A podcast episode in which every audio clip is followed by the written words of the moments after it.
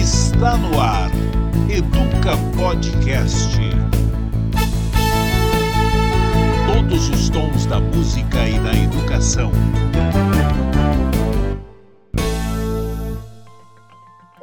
Começa mais um Educa Podcast. Eu sou Adriana de Barros e, como vocês já sabem, semanalmente o Educa Podcast reúne músicos e educadores para conversar sobre as principais questões que envolvem a educação brasileira e mundial. O Educa Podcast chega ao episódio de número 25 para contar histórias dos refugiados na escola, no mundo, nas artes e na música. Para nos ajudar a explicar como é a educação para refugiados, convidamos a professora Loli Camacho, que participou do projeto Super Panas Rádio, com foco na educação para crianças e adolescentes migrantes durante a pandemia da Covid-19. E para embalar a conversa com a música, Carlinhos Antunes, diretor musical e regente da orquestra Mundana Refugi, que apresenta temas tradicionais da Palestina, Irã, Guiné, Congo e Brasil Brasil, além de composições próprias.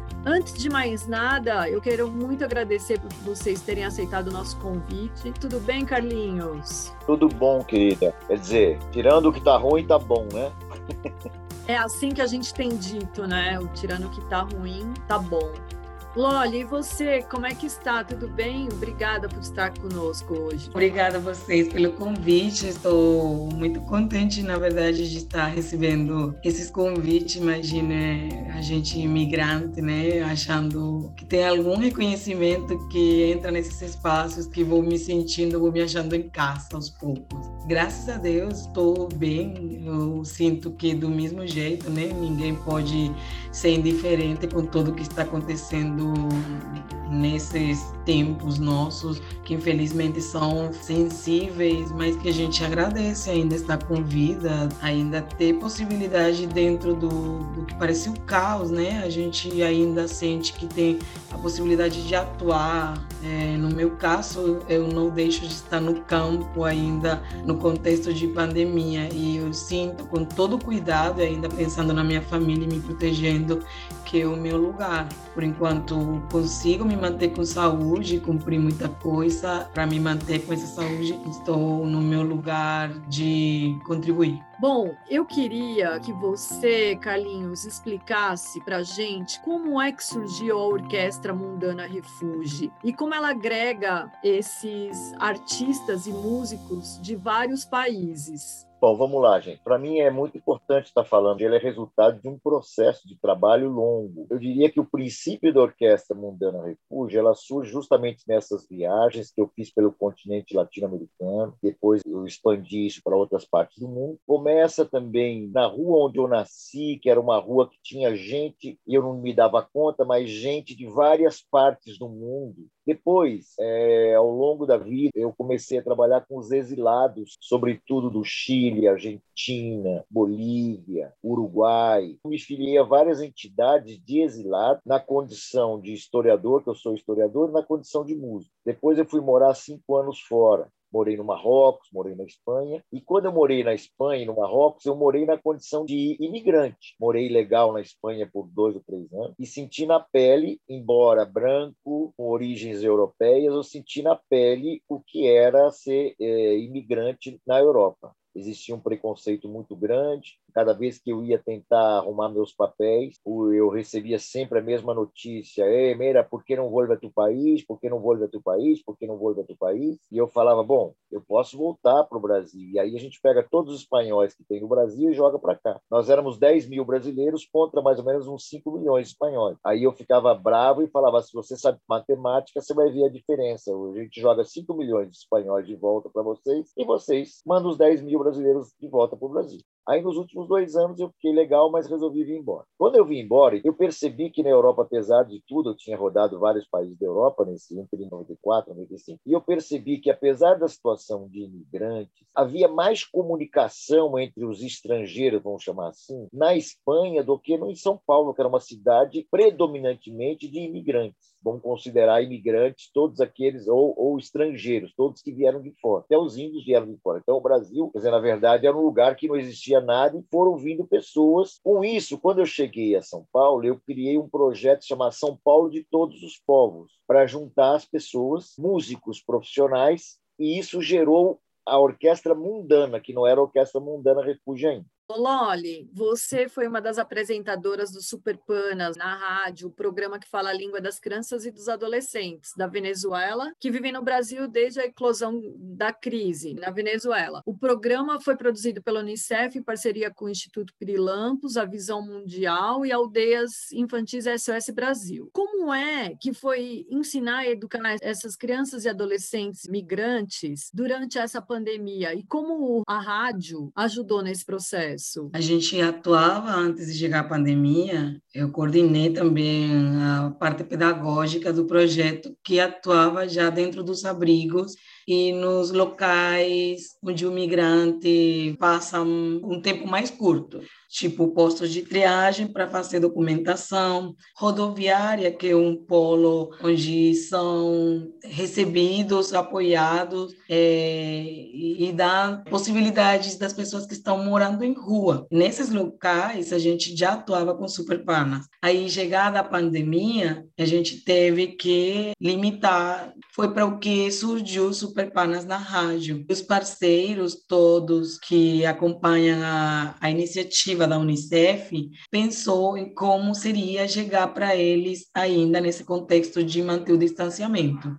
Foi com que surgiu o Superpanas na rádio. Os parceiros dentro dos abrigos e ainda nesses locais é, de alta rotatividade em cidades Pacaraima, Boa Vista, Manaus, Belém, é, Santarém, todos produziam conteúdos com as limitações de manter o distanciamento com as crianças. Então, venho a realizar espaços de contação de história dentro do programa, esses conteúdos ser repassados através da rádio e sempre levando um ensino. Todo o conteúdo tinha um planejamento acompanhado por pessoal de educação da Unicef. Um dos objetivos do programa visa eles ser familiarizados com a língua do contexto que eles estão entrando, né? E ainda mantendo e respeitando o seu direito à língua materna.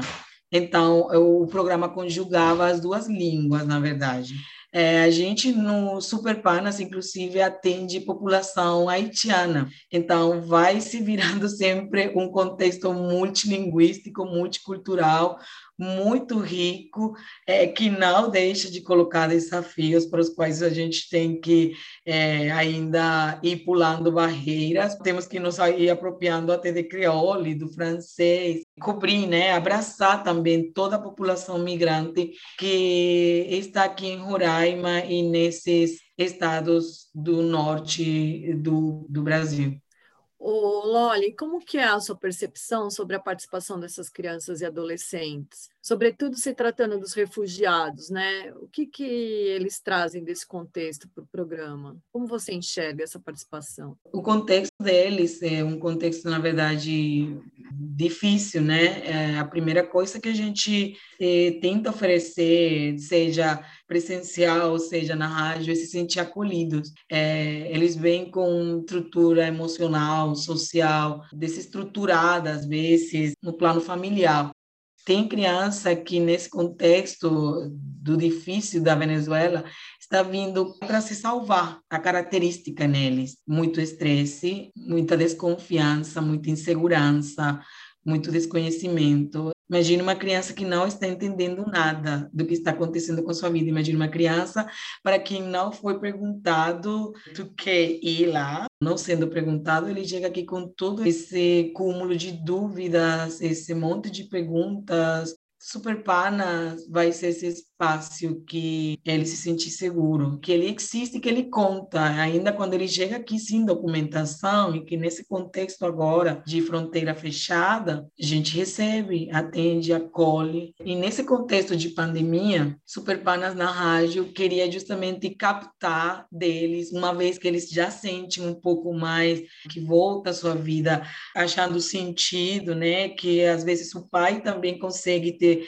acalma, pai, o responsável tá acompanhando ele, volta a falar para ele de que se trata, ou ele mesmo vai descobrindo do que se trata, consegue ter respostas nesses primeiros momentos, ainda é muito marcado o seu contexto cultural, social, o familiar que ficou, os vínculos, os avós, maiormente eles falando dos seus avós. Carlinhos, vocês trazem vozes e instrumentos de outros países, né? O que engrandece a orquestra justamente essa participação e integração. E aqui a gente associando música e educação, você acha que hum, essa Torre de Babel pode ajudar no aprendizado dos alunos nas escolas, como na orquestra? Não é uma Torre de Babel, Adri, mas é, na verdade, algo constitutivo da nossa cultura. Não são várias culturas, são, de uma maneira geral, culturas constitutivas da gente, de todo, porque a gente trabalha com o conceito de ancestralidade mesmo. Aí o que aconteceu? A Orquestra Mundana ela foi trabalhando com diversos projetos com gente do mundo inteiro, que quando eu falo do mundo inteiro, é do mundo inteiro mesmo. Quando ela fez 15 anos, a gente resolveu criar um projeto que chamava Refúgio, justamente nessa situação de acoplar a orquestra, refúgio refugiados e imigrantes que estavam em São Paulo. São Paulo é uma cidade que recebe muitos refugiados e imigrantes, e essa situação, essa linha também é tênue. Eu tenho gente do Congo, da Síria, tenho gente da Guiné, tenho gente da Palestina, tenho Irã, Turquia, Líbano, próprio no início haitianos também. E essa situação fez com que esse processo de chamar para debate, chamar para trazer orquestra, fazer ensaios abertos, ele é extremamente enriquecedor, como disse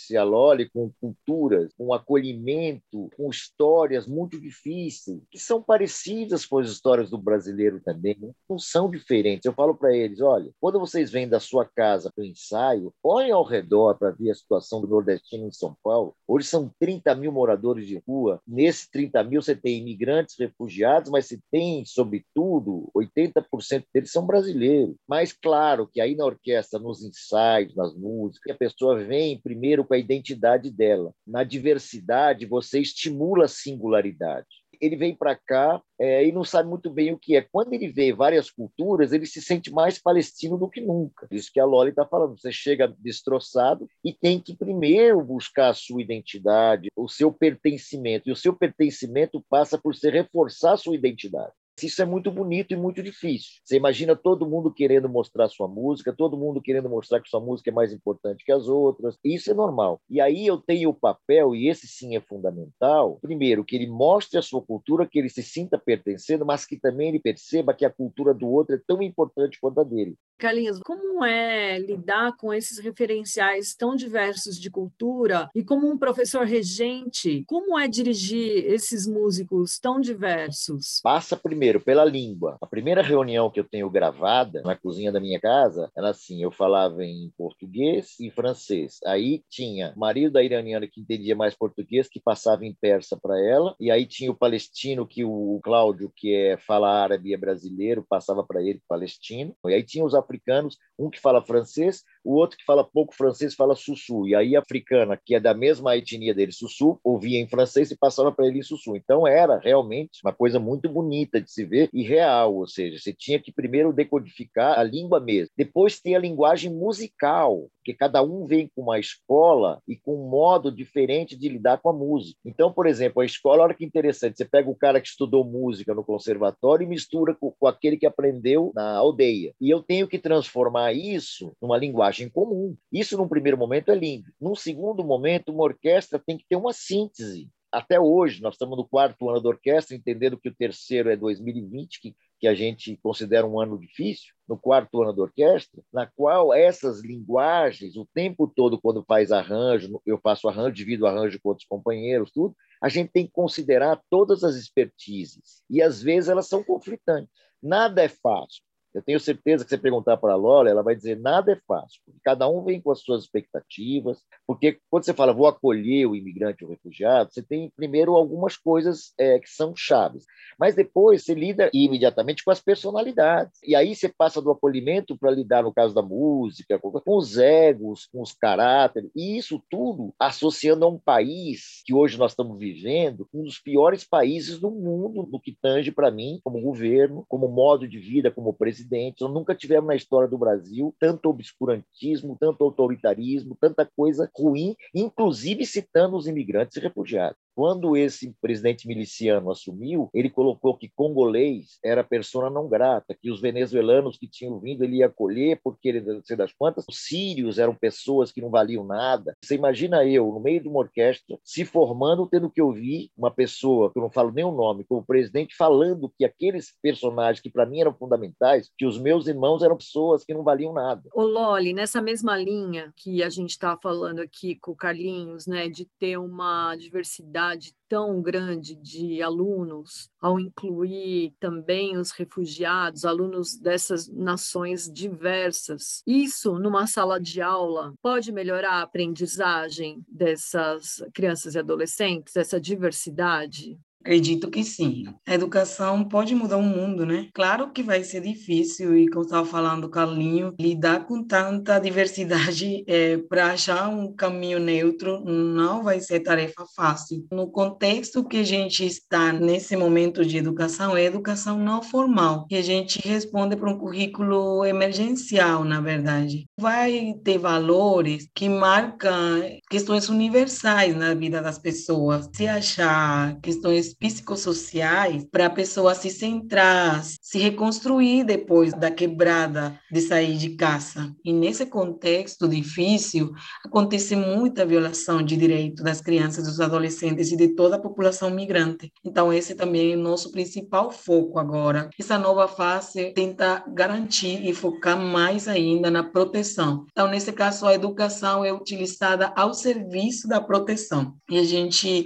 está focada nisso, é a integridade, a integralidade da criança e do adolescente no seu emocional, no seu corpo, no seu físico, na sua segurança alimentar, na sua acesso à educação formal. A gente se acompanha, encaminha, a gente acompanha a plataforma do selo Unicef com a busca ativa que tenta nas parcerias com é, secretarias de educação, tanto governo quanto municipais, garantir o acesso da criança para a educação formal. Mas dentro desses espaços superpanas, a educação é não formal, além de ser acolhido, que é a primeira coisa que falei anteriormente, é ele se reconstruir, se ajar, se valorizar. Eu sempre falo assim de um modo mais informal, é dar perna para continuar a vida. Ô, Loli, uma outra coisa interessante desse seu projeto, né, com a interrupção das aulas presenciais, muitas crianças e adolescentes ficaram com a educação online remota. Mas uma das experiências de maior êxito nesse período foi a transmissão das aulas pelo rádio. No caso do Superpanas, a transmissão aconteceu em parceria com as rádios de Roraima e Amazonas. Para a educação, e ainda no contexto da, da epidemia, você acha que mais cidades deveriam adotar o meio rádio para essa disseminação do conhecimento, de ter aula, de estudos para os nossos estudantes? Você acha que o rádio é um veículo adequado para isso? Total. A rádio é um meio que democratiza, né? Permite que as pessoas acessem com facilidade as informações.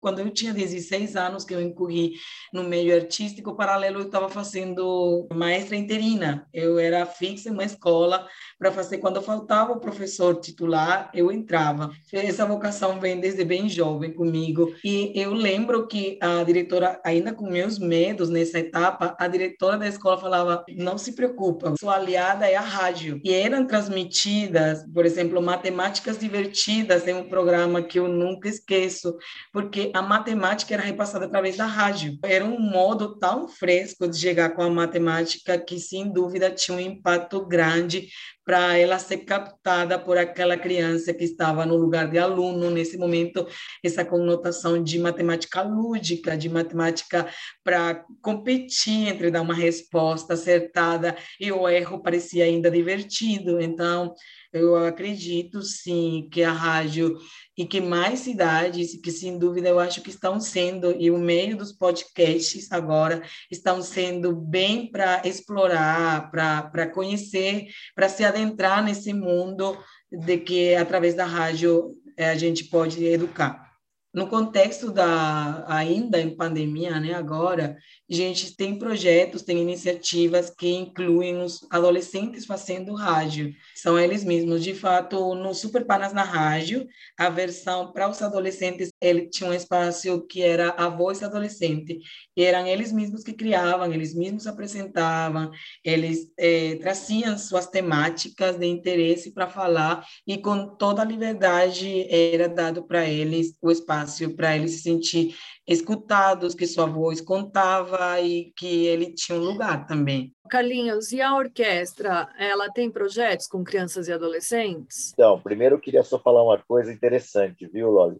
Eu tive um programa de rádio durante cinco anos em São Paulo, chamava Axis Mundi. Era um programa que difundia a música do mundo para os paulistanos e eu levava entrevistas. Então eu chamava sempre as pessoas de outras partes do mundo para falar da sua música, da sua cultura. Eu amo rádio. Eu ia viajar, eu fui para Cuba, aí eu fiz um programa lá na Rádio Havana, trouxe o programa gravado, e aí quando eu cheguei em São Paulo, a primeira coisa que eu fiz foi jogar para a rádio era emocionante. Eu também acredito muito nessa comunicação do rádio, sobretudo nessa região que vocês estão, da Amazônia. Eu tive o prazer de rodar um pouco também, tocar e visitar. É outro mundo, e é um mundo muito, muito, muito interessante, cuja oralidade, o pensamento de vida é outra, a maneira de ver o mundo é outra. É muito interessante. Bom, eu adoro trabalhar com jovens e crianças e essa temática é maravilhosa, porque, como disse bem a Loli, a gente trabalha com a educação informal, mas que, no fundo, ela é extremamente formal no sentido da necessidade. A cultura é a raiz da educação. A educação o que faz é tentar sistematizar a cultura todas as ciências ou as filosofias surgiram da prática do ser humano com a natureza. E o que a gente faz com a cultura, com a rádio, com as crianças, é exercitar isso para que isso passe a ser, por exemplo, matemática divertida. Por que, que a matemática tem que ser divertida? Porque ela é uma abstração. Quando você vai trabalhar esse exercício, ela é uma abstração. Por que, que ela é divertida? Porque ela é uma abstração de alguma coisa que existe. Meu sonho, Adriana, é ter uma orquestra mundana refuginha, que é o refúgio com crianças, porque tem muitas crianças em São Paulo, refugiadas, que estão órfãos, inclusive, que vieram em situações de refúgio, e a gente não consegue trabalhar com eles porque eu não tenho patrocínio nenhum. Mas eu já fui várias vezes atrás. Eu, se tivesse patrocínio, a minha ideia é trabalhar com a educação com essas crianças, que elas são fundamentais. Elas têm uma vontade de aprender absurdo. E tem uma coisa que eu queria falar para terminar essa outra fala, que é o o seguinte: a gente lida com um contexto difícil também. Vou te dar um exemplo do que acontece às vezes em São Paulo. É, uma vez aconteceu de uma experiência de umas pessoas falando que quando as crianças chegavam em casa, os pais estavam reclamando porque eles estavam sendo criados nesses espaços com muita liberdade e chegavam em casa e reproduziam isso. Olha que loucura que é. É importante que a gente diga isso. A Loli sabe, ela trabalha com a Unicef e eu trabalho com a Acnur. A Unicef tem um programa para as crianças na África, e alguns teve da África, muito sério contra a violação das crianças, violação no sentido dos direitos humanos, pelo tipo de educação rígida que se tem muitas vezes com a criança, porque a criança às vezes é a última, ao contrário de ser prioridade, ela é, ela é a última a ser prioritária. Existe muita maneira ainda de ensinar a criança com violência, batendo. Às vezes as pessoas não gostam de entrar nesse assunto, mas eu entro. É muito sério isso. Quem lida com a situação de refúgio, quem lida na situação de culturas, tem que encarar. Aonde está essa linha tênue, porque você está mexendo com, com, culturas que elas vêm, como disse a Loli, que a gente tem que respeitar a história de cada um, mas, ao mesmo tempo, você está num outro contexto, num contexto em que eu jamais uso da violência, jamais uso de qualquer coisa antidemocrática na orquestra. A orquestra, por exemplo, tem seis ou sete religiões e não religião que lidam o tempo todo. Por exemplo, eu tenho muçulmanos, muçulmanos, tenho anti-muçulmanos, que são pessoas que foram perseguidas pelos muçulmanos nos seus países, tenho evangélico, tenho cristão, tenho budista, tenho ateus, tenho de tudo. Eles lidam com isso de uma maneira muito democrática. Eu nunca tive nenhum problema de conflito religioso no orquestra. E olha que é muito louco, porque ali é um lugar de respeito. Porém, o respeito passa por falar sobre isso. É bom saber que você está através da no né? Então a gente acaba sendo colegas pelas Nações Unidas, né, Carlinho? A Unicef nem sabia que eu ia falar tanto deles hoje. É nesse sentido do que estava falando, Carlinho, da sistematização da vida, na verdade, através da educação. É, na Venezuela, é, vocês devem saber quanto é referência o sistema de orquestras sinfônicas. Eu tenho em casa viola, violino. Não tenho violoncelo porque o filho ainda não conseguiu comprar um. É, na minha casa está a música, porque eu sou também pessoa de teatro e muito vínculo. O teatro de povinho lá no meu país é que todo mundo se conhece, o, o, artista plástico, o músico, junto com o ator, com o fantocheiro, com o palhaço. Eram muito meus amigos e meus filhos foram por esse caminho também é, de, de, da música. E a música foi democratizada em um momento no sistema de orquestras sinfônicas na Venezuela.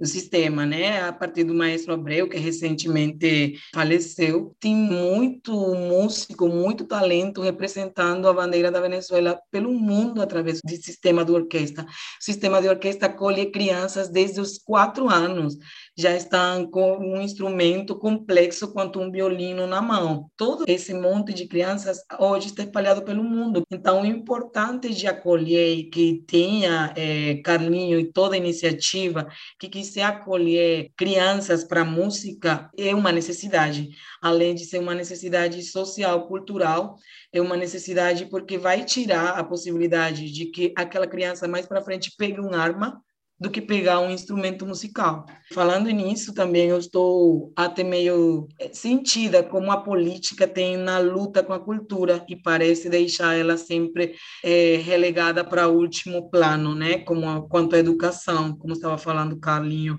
é, do que acontece na África. Aqui mesmo em Roraima agora foi tirado recursos é, através da Câmara de Vereadores para o Instituto de Música de Boa Vista e todo aquele pessoal que boa parte eram migrantes também que faziam parte da orquestra que recente tinha nascido, é, foi demitido e estão agora sem possibilidades. E não é só pela questão e a situação individual de cada um deles, é como a cidade está perdendo, em vez de avançar, perde um instituto de música recentemente conformado, é, que tem um teatro enorme aqui agora em Roraima, que foi tirado também recurso para ele, ou seja, tirou recurso para o teatro, tirou recurso para o instituto de música, e a cultura não está sendo levada em consideração como importante, né? Além de todo o dano que eu sinto que faz para uma cidade. O Superpanas na rádio, ele é uma extensão das atividades realizadas pelos Superpanas em espaços físicos, né, com atividades de educação formal, proteção à infância e apoio psicossocial às crianças e adolescentes, migrantes e refugiados, né, de Roraima, Amazonas, Pará, onde tem a estimativa que vivam mais de 50 mil venezuelanos hoje. Eu queria saber de você, mais especificamente sobre os venezuelanos, qual a relação deles com os demais alunos, os brasileiros, né? E aí você acredita que a, a intolerância cresceu com essas crianças e adolescentes venezuelanos? Esse é um tema, né, com várias aristas, algumas atuações que parece que vêm contrárias, que vêm erradas, é, e outras que são mais tolerantes. A criança não nasce intolerante, a criança não nasce para fazer discriminação racial ou de nenhum tipo. A criança reproduz o que está em casa. O que prevalece, na verdade, nas salas de aula, agora, anteriormente a esse contexto de pandemia, é que a criança maiormente pode se sentir acolhida. Mas vai depender também desse lar que faz é, discriminação e vai depender também do lado venezuelano que orienta e educa seu filho para se sentir seguro, para ir para a escola seguro de seus direitos. Falo até por mim. Eu acho que meu filho, sendo uma criança de 12 anos e ainda sendo lábio leporino, né, de uma condição física, pesaria além da sua condição de imigrante. Mas essa criança em especial, é, que é migrante já, que tem uma condição física, ele vai, mas vai depender muito do como a gente fala para ele e tudo que a gente já implantou na sua estrutura do que ele seja seguro de quem ele é e de que ele seja seguro de falar que ele é venezuelano com orgulho também e de que ele é uma pessoa com uma condição física que não impede ele em nada na vida, é o peso da família. Carlinhos, e como é na orquestra? Existe essa intolerância com refugiados? Primeiro, eu queria só considerar uma coisa importante. Loli, eu vivi durante cinco anos na Europa com venezuelanos. Eu conheço profundamente a música do seu país e eu falo nas minhas palestras que a Venezuela é um exemplo musical para todas as partes do mundo. Ela, sistema já formou um milhão de jovens, quer dizer, desde a década de 70 até hoje. Isso não é brincadeira. São pessoas que estão ou na Venezuela ou fora da Venezuela, mas com uma formação absurda musical. Porque congrega a cultura europeia tradicional, a cultura negra, de maneira muito forte, o jazz, a música de orquestra, então é muito completo. Quando a gente fala que o músico é cubano ou o músico é venezuelano, quando ele vem aqui tocar comigo, eu já sei que eu estou que eu bem. Aí, respondendo a tua pergunta específica, a gente lida com duas coisas: o acolhimento, o refugiado e a excelência musical. Eu acredito muito na excelência musical, que é isso, é o respeito, mas é o estudo. Por exemplo, quando eu vou cantar a língua de Taiwan, tem uma pessoa de Taiwan na orquestra, as pessoas têm que cantar entendendo que aquela língua cantar direito, porque senão é muito feio você ver um americano cantando num cantinho, um biulau, nesse amor, na canção. Quer dizer, na verdade, você vê que tudo bem, tem uma dificuldade linguística, mas você vê que também ele não se preocupou muito em tentar entender, não consultou um brasileiro para entender o que, que era tal. Então, esse trabalho que a gente faz com as línguas é fundamental. Eu não gosto de que as pessoas se emocionem porque é uma orquestra de refugiados e imigrantes brasileiros, não. Eu quero que elas se emocionem porque o que ela está vendo ali é síntese de música. E aí sim ela se dá conta que ela ouviu 12 línguas, que ela ouviu várias coisas e tal. É como trabalha, por exemplo, é o sistema. Você pega uma orquestra, por exemplo, de jovens de 14 anos tocando Beethoven, Mozart, é impressionante. Você fala, como assim? Não é porque eles são jovens da periferia, não, eles tocam mesmo. Puxa, além disso, eles são pessoas simples, pessoas de um país com dificuldade. E isso que eu acho importante.